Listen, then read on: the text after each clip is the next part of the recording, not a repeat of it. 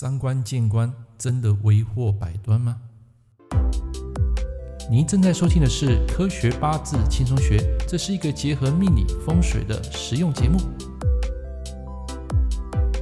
Hello，各位听众、各位朋友，大家早安！我是郑老师，欢迎收听《科学八字轻松学》。那么，Pockets 的节目啊，啊，因为个人时间关系啊，现在大概一个礼拜上传一到两部。那么，在今天的主题，我要跟大家谈一个东西，就是古书经典里面的口诀，都会认为说三观见官就一定会为祸百端。其实啊，在我的《科学八字轻松学》这本书，我有提到啊，在序里面我有写到这句话，不见得是一件坏事。那原因出在什么地方呢？出在于八字的太极点上，因为同样的八字组合所关心的问题不一样，只要这个太极点一改变，那么这个意义就会截然不同。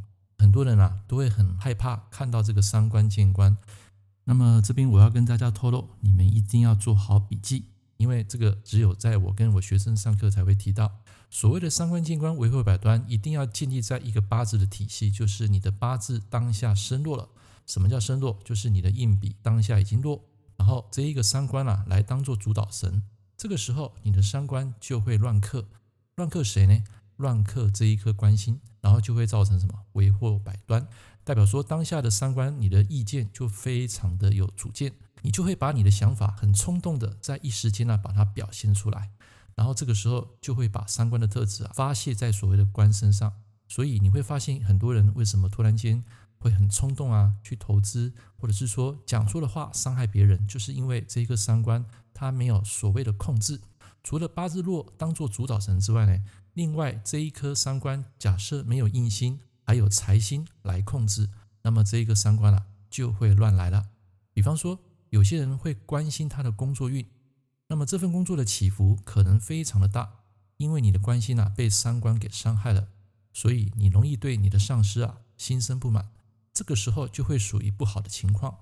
那么这个不好的情况呢，就是我刚刚讲的，你当下你的三观一定要当做主导神，才会有这样的一个情绪表现。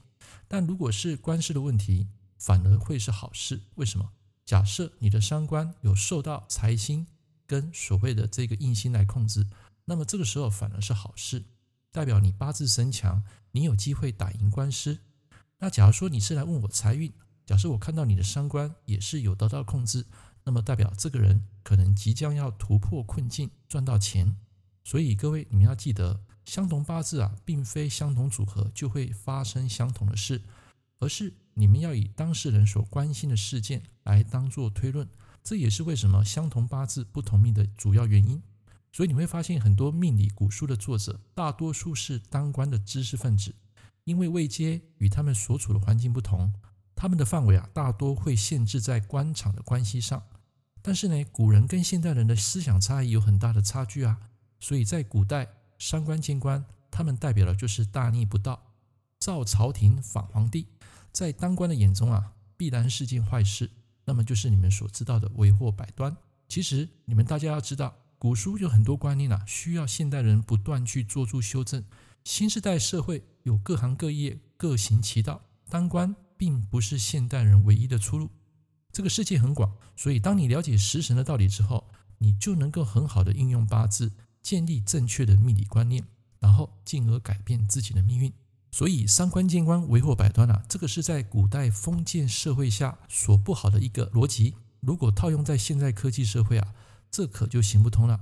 因为往往破关的人，他能够将问题给顺利解决，打破纪录，创造价值。比如说运动员，他突破这个奥运纪录，一件的研究，他能够把这一个精神给表现出来。慢慢的，他成为社会的中流砥柱，最后演变成为富豪。所以，我们的八字也必须要与时俱进，唯有破旧立新啊，你才能够独领风骚。你说对不对？这句话我也可以这么说：三观见官，平摆事端，突破难关。所以，一件事啊，你不能只看到缺点而忽略优点。而且，我觉得这是一个阴阳共存的时代，好与坏都是一体两面。三观客观，有好的。也有坏的，就看他当下的八字排列组合怎么样去运作，来判断最后的结果。所以有时候事实更胜于雄辩。我在这一行啊二十几年了，不断从客户身上去累积非常多的实战经验，三观见观告诉我们，不是一定为祸百端，它一定建立在当下的主导神，还有所谓的八字生落，它才会应验在三观见观为祸百端。所以你看啊，很多人考试通过，不断的努力突破难关，这个就是属于我刚讲的三观见观平摆事端突破难关的一个经验。在这边，我要跟大家讲，只有你愿意接受新的观念，并且喜欢推理思考。你一定会爱上这一套新的八字。同时，我也要提醒你，这一套五行八字虽然简单易学，但是却很难精通上手。唯有透过不断的实战演练，你才能在这个学术更上层楼。OK，今天的这个主题跟大家讨论这边，希望你能够颠覆这个传统的观念。我们下一堂课见，拜拜。感谢您收听《科学八字轻松学》，我是郑老师。如果你喜欢我的节目，欢迎订阅我的频道。我们下一堂课见喽，拜拜。